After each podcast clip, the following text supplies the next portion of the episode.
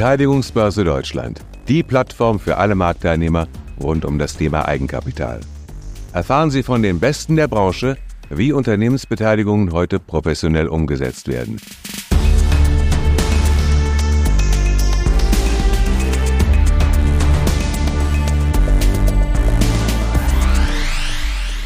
Hier ist der Gastgeber und Co-Founder der Beteiligungsbörse Deutschland, Matthias Wittenburg. Hallo und herzlich willkommen zu einer weiteren Folge des Beteiligungsbörse Deutschland Podcast. Ich freue mich sehr, heute Aische Mese begrüßen zu können, die Geschäftsführerin der DUB Deutsche Unternehmerbörse.de und der JDB Media GmbH hier aus dem schönen Hamburg. Hallo, Frau Mese. Hallo, Herr Wittenburg. Schön, dass Sie bei uns sind. Ich fange mal ganz kurz an mit einer Vorstellung die Sie natürlich dann gerne sinnvoll ergänzen mögen. Aber ich hoffe, die wichtigsten Punkte habe ich so zusammengekriegt. Sie haben hier in Hamburg studiert, sind Diplom-Soziologin, haben dann zunächst im Personal- und Zeitarbeitswesen gearbeitet, sind von da aus dann zu Xing gegangen, einer Plattform, die natürlich auch alle unsere Hörerinnen und Hörer kennen. Und von da aus ging es zur renommierten Zeit, wo sie über sechs Jahre lang im Mediengeschäft tätig waren. Seit gut zwei Jahren, zweieinhalb Jahren sind sie jetzt bei der DUB als Geschäftsführerin. Das ist eine spannende Reise und bei spannenden Reisen gibt es was zu erzählen. Wie war das für Sie, der Übergang von der Zeit zur DUB? Wie kam es und wie fühlt es sich an, so nach gut zwei Jahren? Ja, vielen Dank. Ähm, genau, also die äh, Reise von der Zeit zur ähm, deutschen Unternehmerbörse war ähm, dem einen oder anderen Zufall geschuldet, aber das ähm, hing natürlich auch daran, dass ich ähm, über sechs Jahre beim Zeitverlag war und ähm, da sehr wertvolle Dinge gelernt habe und ähm, ich viel im Thema Digitalvermarktung und Digitalthemen und natürlich äh, auf der Kundenseite viel gearbeitet habe. Und es war Zeit, irgendwann muss man gucken. Ähm, die Beratungshäuser sagen ja immer up or out. und so war es da auch. Und ähm, ich habe Gespräche mit Herrn ähm, de Boer geführt gehabt zu dem Zeitpunkt zum anderen Thema, aber es hat sich dann so entwickelt, weil die hier bei der Deutschen Unternehmerbörse aus strategischen Gründen sich mit dem damaligen Geschäftsführer ähm, auseinandergelebt haben. Ich war nicht dabei, ich kann es nicht beurteilen, aber die ähm, Strategie, die äh, war einfach eine andere, die man verfolgen wollte. Und ähm, von daher äh, habe ich mich gefreut, hier die Herausforderung anzunehmen und die Deutsche Unternehmerbörse auch medial sozusagen einmal von links nach rechts zu drehen und zu schauen, was da noch so geht. Also man darf sich ja nicht selber loben, andere dürfen das machen. Und ähm, wir begleiten und äh, beobachten das natürlich auch und künftig ja vielleicht sogar noch ein bisschen mehr als nur das. Ich nehme da große Veränderungen wahr, seitdem Sie an Bord sind, positive Veränderungen wahr. Was sind so die Impulse gewesen, die Sie versucht haben zu setzen und offensichtlich ja auch gesetzt haben? Wir haben wirklich in der Tat eine sehr, sehr gute ähm, Entwicklung und Reise ähm, hingelegt und haben ähm, sehr viel umgesetzt von den Sachen, die ich gleich zu Beginn, ähm, als ich angefangen habe, war es ja so, dass die Deutsche Unternehmerbörse zehnjähriges Jubiläum hatte und das so ein bisschen untergegangen ist im Zuge, da war ja auch noch quasi die Endphase von dieser ganzen unsäglichen Pandemie-Corona-Zeit. Das war so ein bisschen untergegangen. Das war die erste größere Kampagne, die wir gemacht haben, die dann auch erfolgreich war und es hat so ein bisschen zurück in den Kopf der Community zu kommen. Und äh, wir haben eine breit angelegte Kampagne mit unserem damaligen Gesellschafter noch Handelsblatt. Die waren ja noch hier im Haus Gesellschafter, als ich angefangen habe, sozusagen gemacht, was uns ähm, nochmal ein ganz gutes Renommee eingebracht hat. Und ich habe gleich zu Beginn, ich glaube, bestimmt über 100 Gespräche mit Kunden, mit Unternehmern, die uns nutzen, mit, also Unternehmern, die verkaufen wollen, aber auch welche, die kaufen wollen, geführt. Und ähm, man kann ja am Anfang ist ja das Gute, wenn man noch nicht äh, in dem Thema drin ist und auch nicht in der Börse, wie man was schon immer gemacht hat, dass man Sachen in Frage stellt. Das habe ich auch sehr, sehr viel gemacht und bin hier sehr vielen Leuten damit auch extremst auf die Nerven gegangen. Wunderbar, sehr gut. Das muss man dann natürlich aushalten können, aber es war gut, weil wir wirklich vieles hinterfragt haben, was sich so über die Jahre, über das Jahrzehnt, muss man ja da schon sagen, etabliert hatte und ähm, Prozesse uns angeguckt haben, die keinen Sinn mehr gemacht haben oder neue Produkte definiert haben, womit wir die Berater unterstützen oder die Unternehmensverkäufer selbst bessere Käufer zu finden, beziehungsweise auch in dem gesamten Prozess zu unterstützen. Wir haben das Thema Multiples auf neue Beine gestellt. Wir hatten ja vorher sehr gut mit Conces als Partner da in dem Bereich zusammengearbeitet, aber ich komme ja aus der wissenschaftlichen Einrichtung Und ähm, mit Sozialwissenschaften, man möchte dann schon ganz gerne wissen, wie die Daten aufbereitet werden und wo die herkommen. Und ähm, habe da ja mit Herrn Wassermann einen ganz guten Partner für die Börse gefunden, mit dem wir die Multiples auf ein wissenschaftliches Fundament gestellt haben, so dass wir jetzt immer sagen können, wir haben eine sehr, sehr breite Datenbasis. Ich würde mal schon behaupten, dass es keine größere Datenbasis im KMU-Bereich gibt, womit man Multiples berechnen kann, als das, was wir mittlerweile hier zusammen haben. Und das war eins der größeren, ich denke auch ähm, erfolgreichen Projekte für die DUP bleibe doch kurz mal bei dem Thema. Ist jetzt schon der erste kleine Deep Dive, aber ja. es geht ja hier bei uns auch darum, dass wir relevante Dinge rüberbringen und nicht nur so eine allgemeine Vorstellung machen. Die Bewertung von Unternehmen, von nicht börsennotierten Unternehmen. Und zwar idealerweise noch vor einer Transaktion. Richtig. Ex ante. Ja. Ist das, was ich immer so den heiligen Gral unseres Geschäfts nenne. Jeder ja. sucht ihn, keiner findet ihn. Ja, was ist, ist Ihr Ansatz? Ich kenne Professor Wassermann ja auch und er ist ein großartiger Wissenschaftler, der auch einen extrem starken Praxisbezug hat. Aber vielleicht nochmal für die Hörerinnen und Hörer. Was machen Sie konkret beim Thema Multiples, also der Fragestellung, wie ist die Bewertung eines Unternehmens im Vergleich zum Ergebnis, meistens im Cashflow, EBITDA? Was ist da der Ansatz? Was für Daten erheben Sie? Und können Sie schon ein bisschen was erzählen darüber, was da so rausgekommen ist, nachdem Sie es jetzt eine Weile machen? Ja, gerne. Also wir haben das von der Konzeptionsphase her auch schon so gemacht, dass äh, wir die Auswertung auf möglichst breiten Daten haben wollten. Da reicht es natürlich nicht, wenn man nur ein, zwei, drei ähm, Beratungshäuser hat, die einem Daten liefern, sondern wir haben jetzt eine ganz gute Basis von knapp 50 größeren und kleineren und mittleren Beratungshäusern, die äh, bei uns im System abgeschlossene Deals erfassen können. Und die Daten werden hier gesammelt, anonymisiert, ausgewertet und wir stellen das ja vierteljährlich sozusagen die aktuellen Zahlen bei uns online. Das Gute ist, dass es tatsächlich abgeschlossene Deals sind. Das heißt, das sind keine prognostizierten Zahlen, das sind keine Schätzzahlen,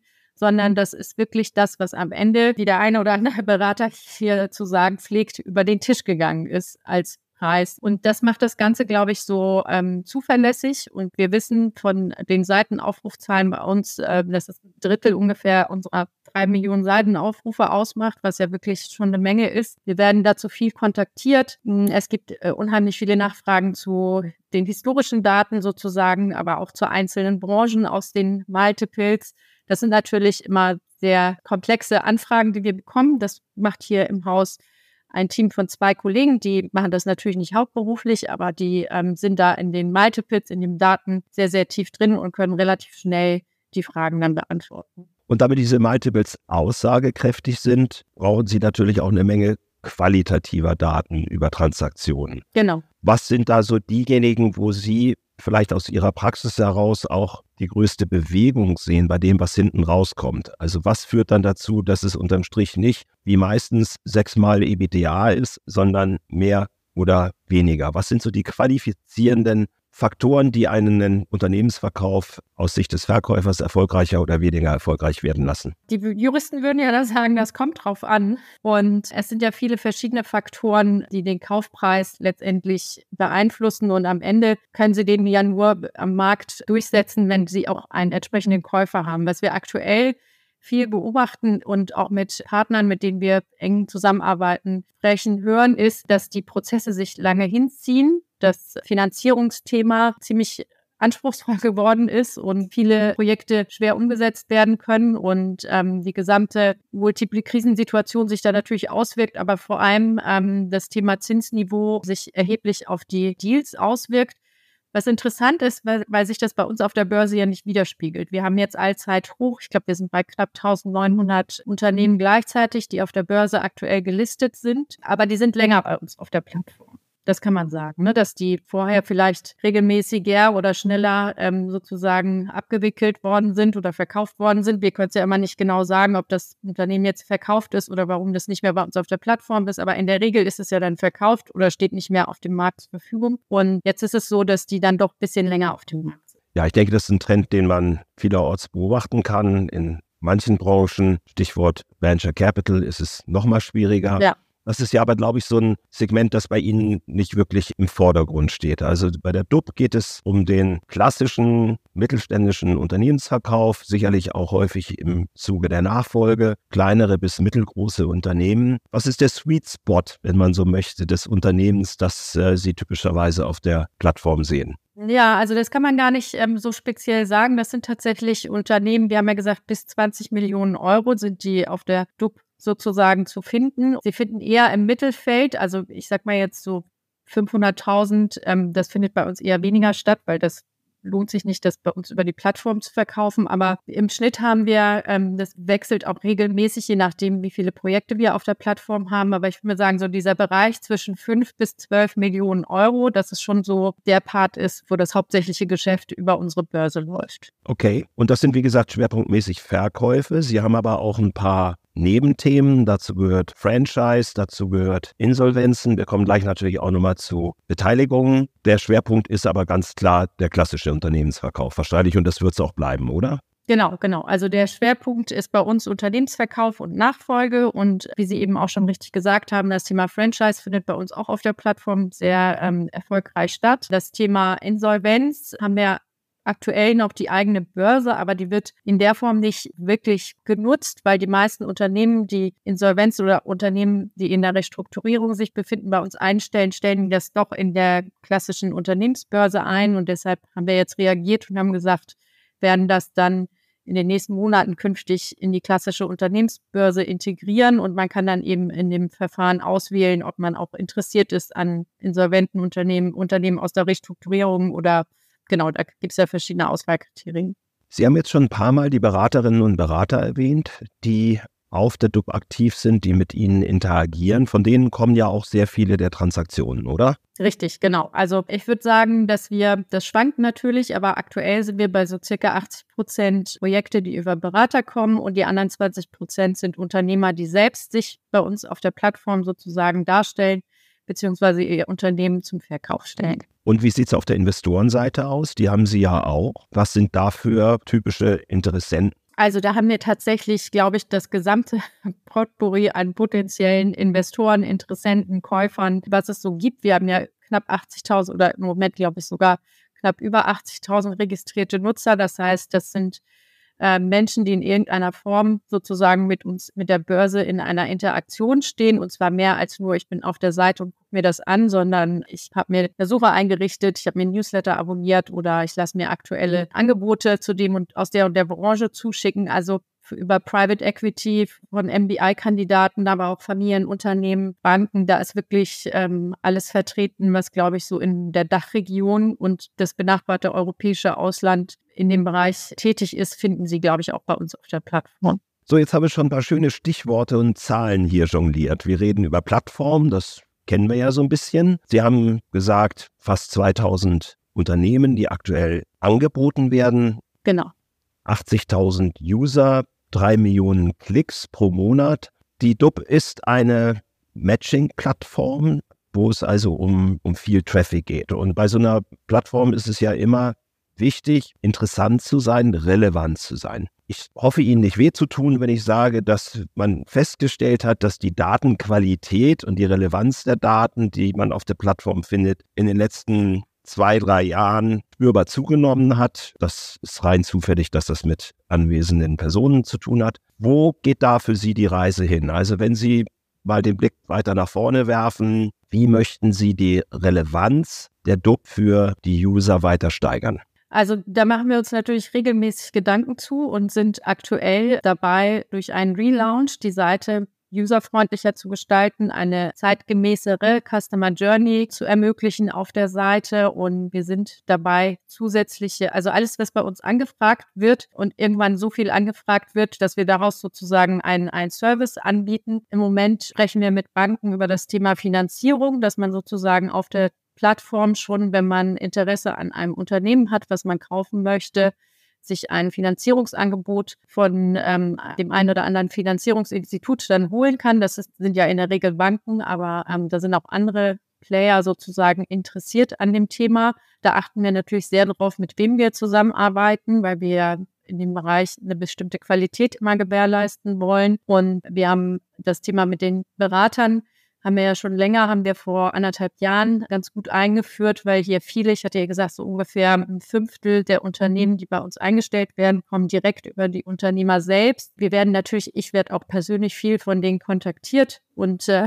nach Rat gefragt. Ich würde gerne, wenn ich könnte, A, habe ich die Zeit nicht und B, nicht die Expertise. Dafür haben wir unsere Beraterbörse implementiert mit den vielen Beratern, die ähm, sich entsprechend darstellen können. Die sind ja von uns vorab geprüft und können die immer ganz gut weiterempfehlen. In der Regel sind das ja Berater, mit denen wir schon länger zusammenarbeiten. Also wir arbeiten sozusagen rund um das Thema Unternehmensnachfolge und Unternehmensverkauf, diesen Service besser abbilden zu können, beziehungsweise das, was bei uns auch schon aktuell nachgefragt wird, ähm, dass wir diese Nachfragen besser und professioneller bedienen können. Und ab einer bestimmten Menge muss man, um etwas professionalisieren zu können, auch prozessualisieren.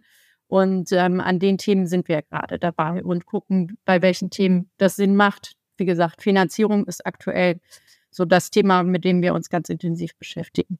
Ja, ich glaube, das ist gut nachvollziehbar, denn das hören wir auch und gerade in den Gesprächen hier in dieser Podcast-Reihe momentan ständig, dass die Finanzierung im Unternehmensverkaufsbereich, im M&A-Geschäft, aber auch bei den Beteiligungen großes Thema sind, ist völlig erkannt.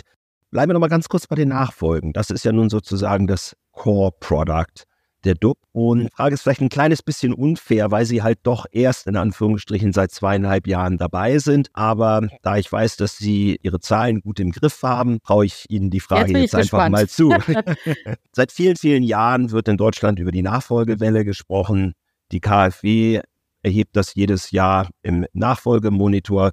Äh, nein, Verzeihung, das ist äh, der DAK mit dem Nachfolgemonitor. Ähm, und äh, die Zahlen, die da kolportiert werden, sind immer in den vielen hunderttausend der Unternehmen, die in den nächsten drei Jahren verkauft werden sollen. Das ist sicherlich auch so. Gleichzeitig wissen wir, dass die familieninterne Nachfolge statistisch gesehen immer seltener stattfindet, aus den unterschiedlichsten Gründen. Haben Sie vielleicht auch gerade vor dem Hintergrund der Pandemie und der Verwerfungen, die es seitdem gegeben hat, Beobachtungen machen können, wie der deutsche Unternehmer, die deutsche Unternehmerin über das Thema Nachfolge nachdenkt? Hat es da Veränderungen gegeben seitdem? Hm, ich kann das ja tatsächlich, äh, wie Sie schon gesagt haben, nicht ähm, komplett im Verhältnis zu den letzten vier, fünf Jahren sagen. Aber das, was ich beobachte, ist, dass tatsächlich mehr Unternehmer ähm, zumindest das Gespräch suchen. Wir machen ja auch viele Veranstaltungen in der Fläche. Wir waren dieses Jahr viel unterwegs, hier in Hamburg natürlich auch, aber auch in Hannover, in München, in Frankfurt und in Bremen und haben mit den verschiedensten Unternehmern gesprochen. Und wenn man dann sozusagen in einem Vis-à-vis-Gespräch steht, die haben, viele haben das einfach hinausgezögert, kann man auch verstehen, ne? mitten in der Pandemie, man wusste nicht genau, wohin die Reise geht. Dann ist hat die nächste Krise sozusagen das Tagesgeschehen bestimmt und man hat vielleicht doch noch gehofft, dass jemand aus der Familie oder zumindest aus der Belegschaft das übernimmt. Das höre ich auch viel, dass man wirklich bis zuletzt versucht, interne Nachfolge in welcher Form auch immer durchzusetzen. Aber wenn das dann nicht klappt, dann kommen die idealerweise auf uns zu oder auf, ähm, den, auf die Nachfolgeberater direkt. Und ich glaube, dass dieser ganze Effekt, der in den letzten zwei, drei, vielleicht auch Jahren davor, wo viele Unternehmer gesagt haben, nee, jetzt nicht, jetzt passt es gerade nicht. Jetzt hat man verstanden, es ist nicht so, dass die eine Krise verschwindet und man hat dann erstmal zwei, drei Jahre Ruhe, sondern es ist einfach unberechenbar geworden, wie in allen anderen Bereichen auch. Und man hat sich daran arrangiert und ist jetzt, glaube ich, eher daran interessiert, eine gute Nachfolgelösung zu finden. Und wir sagen ja immer, idealerweise macht man das unter weniger Zeitdruck und hat die Hausaufgaben vorher schon gemacht. Und ich glaube, da ist das größte Problem, weil wenn man sich dann schon irgendwann emotional darauf eingelassen hat, dass man das Unternehmen verkaufen muss, will, dass man dann feststellt, es ist A nicht so viel wert, wie ich mir das vorgestellt habe und B, ich hätte die ganze ähm, Vorarbeit, die ich hätte leisten müssen in den letzten zwei, drei, vier, fünf Jahren vielleicht, habe ich gar nicht geleistet. Wie setze ich das jetzt um? Also das ist so, glaube ich, eine große Herausforderung einfach, vor der man steht. Da sind wir ja auch viel dabei und ähm, Sie ja auch, viel Aufklärungsarbeit zu leisten, weil es, A, ne, beschäftigt man sich zu spät damit und dann hat man auch die Vorbereitung nicht getroffen. Ich glaube, das sind so zwei Dinge, die dann einfach nicht besonders positiv sich auf, das, auf diesen Prozess auswirken. Gut, also die Nachfolge ist weiterhin ein großes Thema in Deutschland. Ich glaube, das ist ganz offensichtlich. Sie haben es eben am Rande ein bisschen erwähnt. Auf der einen Seite versuchen vielleicht auch emotional nachvollziehbar viele Unternehmer das Unternehmen innerhalb der Familie oder an Mitarbeiter zu veräußern oder weiterzugeben. Das klappt aber eben häufig dann auch nicht. Haben Sie den Eindruck, dass tatsächlich die Unternehmen dann zu Ihnen kommen, was ja nicht negativ ist, wenn sie sich entschlossen haben, extern zu gehen? Oder ist da parallel auch immer noch ein weiterer Weg, der verfolgt wird, nach dem Motto, vielleicht schaffe ich es ja doch noch? Hm, ich weiß gar nicht, also die, die zu uns kommen, kommen auch teilweise früher. Das ist dann nicht immer nur die klassische Nachfolgesituation, sondern ähm, man hat das dann 10, 15 Jahre gemacht und möchte vielleicht ähm, äh, ein erfolgreiches Unternehmen. Das ist ja gerade im E-Commerce-Bereich ähm, so, dass viele erfolgreiche E-Commerce-Anbieter bei uns stattfinden, die äh, sozusagen das ähm, professionalisiert betreiben, nämlich ähm, einen Shop aufbauen und den ähm, so weit so groß bekommen und dann wird er verkauft und dann kommt das nächste Thema. Das sind die einen. Da muss man, glaube ich, nichts machen. Die haben auch ihre Hausaufgaben schon vorher gemacht, weil die ganz genau das im Kopf haben, wann was passiert und zu wann welche Zahlen benötigt werden. Und bei den anderen, bei diesen klassischen, ich sag mal, altersbedingten Unternehmensnachfolgen, ist es ähm, so, dass, dass es da auch so zwei, drei Gruppen gibt. Die eine Gruppe ist da sehr, sehr gut informiert und vorher schon sich intensiv mit dem Thema beschäftigt, auch vielleicht weil die Kinder oder die Belegschaft, wenn man das rechtzeitig wusste, dass da keiner kommt und das Thema unemotionaler sieht und dann auch das Unternehmen verkaufen will und abgeben möchte und dann war es das Thema auch und hat sich das erledigt für denjenigen.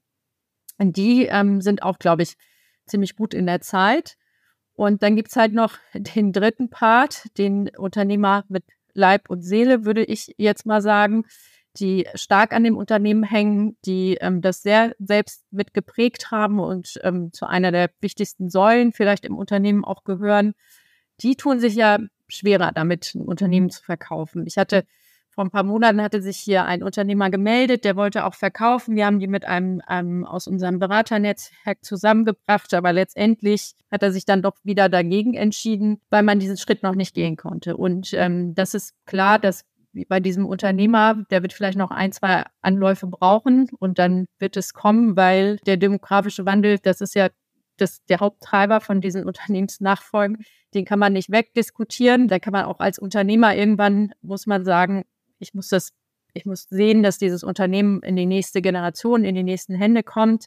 Ich glaube, da ist die größte Herausforderung, das Bewusstsein zu schaffen und dann auch da einen vernünftigen Prozess zu hinterlegen. Wenn wir mal kurz auf die andere Seite gehen. Ich habe neulich ein interessantes Gespräch mit jemandem geführt, da ging es um die Frage Gründen versus Kaufen. Ja. Wir reden aus guten Gründen in Deutschland über die Notwendigkeit einer Start-up-Kultur.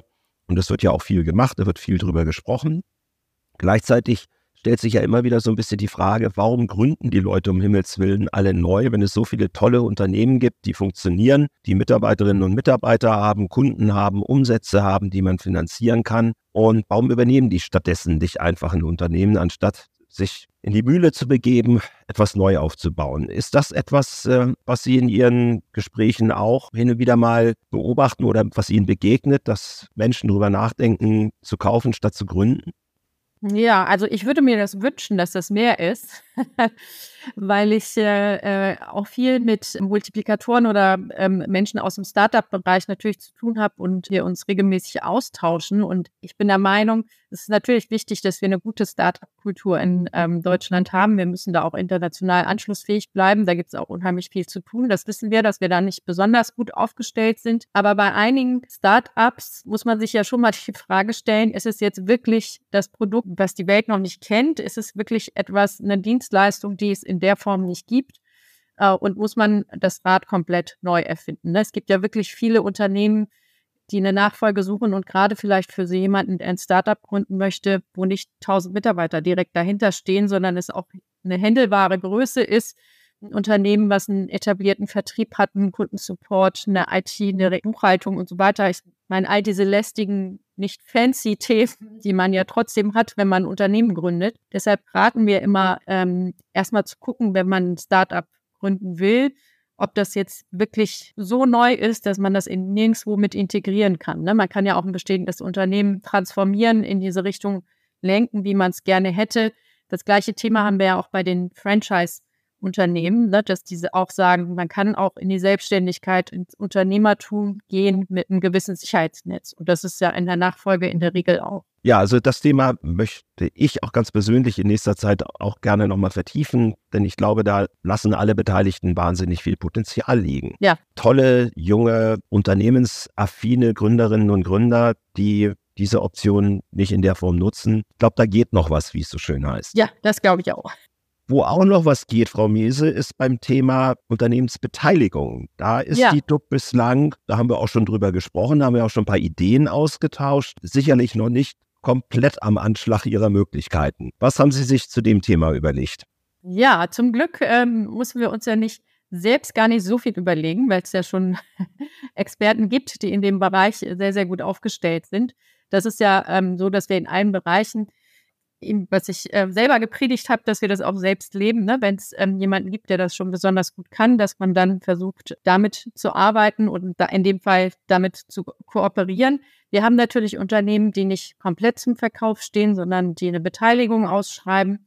Und bisher haben wir die nicht, ich sag mal, individuell bedient. Das, die haben halt einfach bei uns, ähm, das funktioniert ja auch ganz gut, sonst würde man das nicht ähm, seit zwölf Jahren machen. Die suchen bei uns eben nach jemandem, der eine Unternehmensbeteiligung bei denen erwirbt. Und da hoffe ich oder glaube, dass wir da ganz gut Partner gefunden haben, mit denen wir das Thema besser vertiefen können, beziehungsweise einen besseren Service auch anbieten können. Denken Sie da an jemand Spezielles? Ja, die Beteiligungsbörse natürlich. Ich, oh. ich wusste nicht, ob ich das hier nennen darf, weil wir wollen ja keine Werbung und Werbeveranstaltung machen, aber ich finde das Konzept durchaus gut und ich glaube, das passt sehr gut auch zu dem Qualitäts- und Erfolgsversprechen, was wir auf der DUP haben und ja, bin da ziemlich sicher, dass wir ähm, gemeinsam auch auf dem Gebiet wahrscheinlich Gutes leisten können.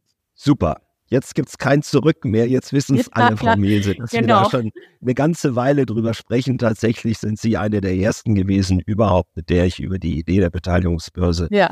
vor mehr als zwei Jahren gesprochen habe. Und die Tatsache, dass wir das immer noch tun ähm, und heute sozusagen vorzeugen, ist, äh, ist doch sehr ermutigend, finde ich, ja, ich zumindest. Ich, ja. Sehr schön. Okay, ähm, Sie haben eben den Relaunch schon mal kurz erwähnt und ich glaube, da können auch die professionellen Partner, die Sie haben, also Ihre Beraterinnen und Berater, aber auch andere Marktteilnehmer, so wie wir es ja sind, wahrscheinlich den größten Unterschied sehen. Also es kommt einfach mehr Content auf die DUB. Content nicht im Sinne von Marketing, dass man Dinge beschreibt und drüber schreibt und damit Klickzahlen kriegt, sondern dass sie eben wirklich einen Mehrwert leisten. Die Multiples sind da ein Thema. Es gibt aber auch sowas wie eine Dub Premium. Was sind da die Themen, wo die Reise für Sie hingeht im Rahmen des Relaunch? Also, wie ich eben auch schon gesagt habe, wir versuchen möglichst viele Anfragen, die wir bekommen, zu bündeln und zu schauen, was das für Dienste sind, die da ähm, gewünscht werden. Und dementsprechend haben wir jetzt auch den Relaunch gestaltet, sozusagen. Zum einen ist das natürlich, das muss man sagen, ein technischer Relaunch im Hintergrund. Das heißt, die Systeme werden schneller und effizienter werden und natürlich auch etwas Optisches. Man wird das schon sehen. Zum einen im Frontend, wenn man sozusagen als Endnutzer die duck.de aufruft, aber auch als registrierter Nutzer, da hat man ja immer seinen eigenen Bereich, den My Account Bereich. Der wird auch wesentlich aufgeräumter und intuitiver gestaltet werden. Insgesamt geht es uns ja darum tatsächlich, dass ähm, wir wissen ja, mit welcher Intention wer auf die Börse kommt dass der möglichst schnell sein Ziel erreicht. Ne? Es gibt ja die andere Möglichkeit, ist ja, dass man die User versucht, so lange wie möglich auf der Seite zu halten. Das wird ja jeder kennen. Mir passiert das zum Glück nicht mehr so häufig, aber immer noch, dass ich viel länger auf irgendeiner Seite bei irgendeinem Thema gelandet bin, am Ende, was ich gar nicht lesen wollte und davon habe ich nichts und ähm, die Seite ja eigentlich auch nichts. Deshalb haben wir die Seite jetzt wirklich, also die Agentur gestaltet das so, dass ähm, jeder, dessen Intention dann bekannt ist auf der Börse, wirklich schnell zu seinem Ziel kommt. Und dann natürlich gibt es Angebote dazu, so ähnlich wie man kann dann eine Finanzierung prüfen lassen oder wir empfehlen einen Partner, wenn es um das Thema Beteiligung geht in dem Fall. Ähm, aber insgesamt ist der ganze Prozess dann effektiver gestaltet für alle Beteiligten. Also ich glaube, da sind viele da draußen sehr gespannt drauf. Ja, ich auch. Sie auch. Sie sind aber mittendrin und genau. können es gestalten. Und das ist ja auch immer die schönste, weil unternehmerische Aufgabe, die man dabei Richtig. haben kann. So, zum Schluss unseres Podcasts kommen jetzt immer die berüchtigten Fragen an die Person. ähm, ich habe Sie ein bisschen vorgewarnt und ja. äh, Sie haben ja auch schon mal bei uns reingehört, deshalb überrascht Sie das nicht komplett. Die Frage, die wirklich immer die lustigsten Ergebnisse bringt, ist, wenn Sie die Möglichkeit hätten, an einem Film oder einer Fernsehserie beteiligt zu sein, und zwar sinnvollerweise vor der Kamera, damit die Menschen das auch mitbekommen. Was wäre Ihre Traumrolle, Frau Mese? Also, ich muss jetzt gestehen, dass ich durchaus Trash im schaue und ähm, ich habe äh, mich sehr gefreut, dass diese Woche die neue Staffel von ähm, Selling Sunset rausgekommen ist. Für diejenigen, die Netflix schauen, die werden das, hoffe ich, alle kennen. Das ist eine ähm, Sendung über ein ähm, Makler unter Immobilienmaklerunternehmen in LA, die Luxusimmobilien verkaufen und da läuft eben die Kamera mit. Und da wäre ich gerne jemand aus der Oppenheim Group, und zwar die Agenturinhaber selbst. Das finde ich ist ähm, sehr amüsant und ein sehr spannendes Geschäft, glaube ich tatsächlich. Okay, also spannendes Geschäft an einem ganz fürchterlichen Ort. Ort. genau, in Kalifornien. Bedient jetzt so ein bisschen das Hamburg-Klischee, ähm, dass das Wetter bei uns angeblich immer so schlecht sein soll. Ja. Aber Okay, also auf jeden Fall, Sie haben wieder damit, das darf ich schon mal spoilern, einen äh, interessanten neuen Aspekt gesetzt. Äh, wir haben bislang noch äh, ganz unterschiedliche Dinge gehört und ähm, keine zwei waren gleich. Finde ich immer wieder super. wunderbar. Ja, genau. Auch eine weitere Beteiligung an unserem jeweiligen Leben, die für uns immer wichtig ist, ist etwas zurückzugeben, sich ehrenamtlich zu engagieren oder die Möglichkeiten, die uns gegeben sind, auch für Sinnvolles neben dem Beruf einzusetzen. Wir haben im Vorfeld kurz darüber gesprochen und ich weiß, dass es da bei Ihnen auch ein Herzensthema gibt und insofern sollten Sie darüber jetzt gerne sprechen und kräftig die Werbetrommel rühren. Genau, ich hatte ja gesagt, dass ich ähm, sehr viel im Bereich Diversity ähm, gemacht habe und das auch wichtig und ähm, spannend finde. Und in dem Fall ähm, der Aspekt sozusagen Chancengleichheit für Kinder und Jugendliche da gibt es die Arbeiterkind e.V., die machen sehr, sehr wertvolle Arbeit und auch Netzwerk Chancen macht, ähm, in, also auch mindestens genauso gute Arbeit.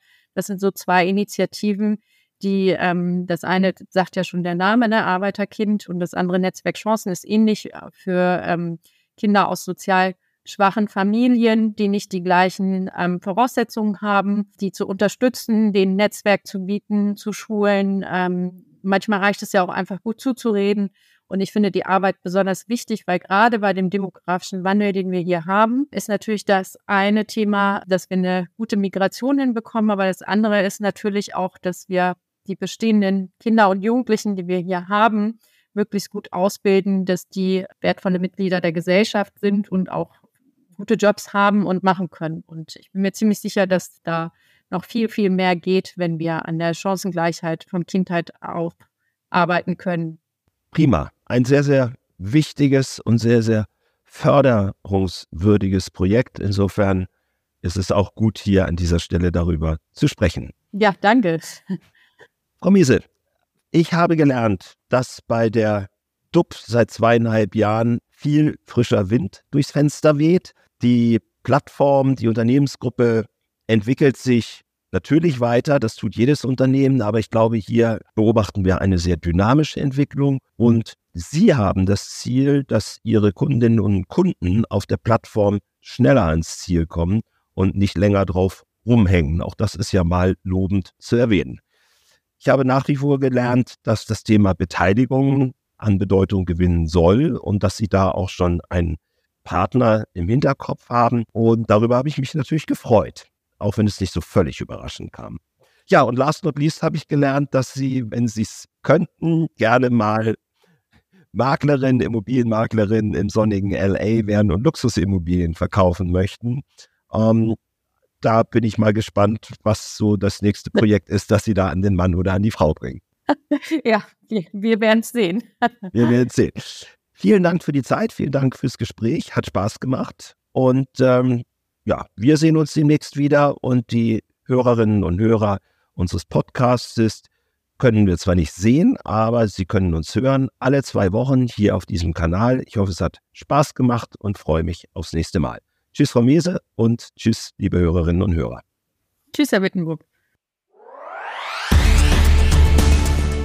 Das war Matthias Wittenburg, Co-Founder der Beteiligungsbörse Deutschland. Finden Sie unseren Podcast interessant? Freuen wir uns, wenn Sie ihn abonnieren, kommentieren, bewerten und in Ihrem Netzwerk teilen.